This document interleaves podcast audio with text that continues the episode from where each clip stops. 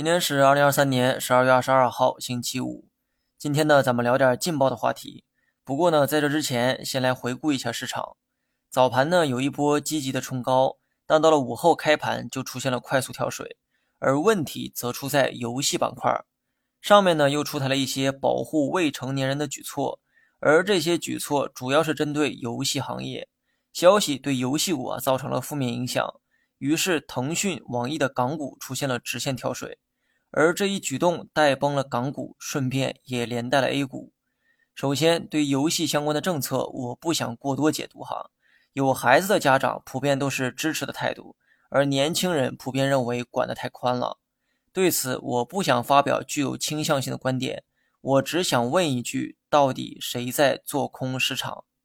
大盘都跌到两千八开头了。好不容易红了两天，在这么关键的位置、这么关键的时间放出这种消息，到底谁在砸盘？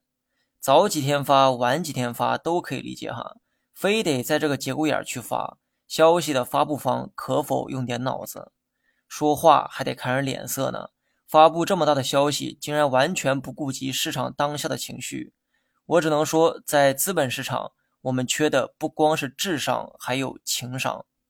大盘呢没啥好讲的，昨天讲的很清楚哈，短期就按照止跌企稳预期，走势大概率会围绕两千九一带震荡。本来今天可以站上五日线，但可惜哈被某些人玩砸了。好了，以上全部内容，下期同一时间再见。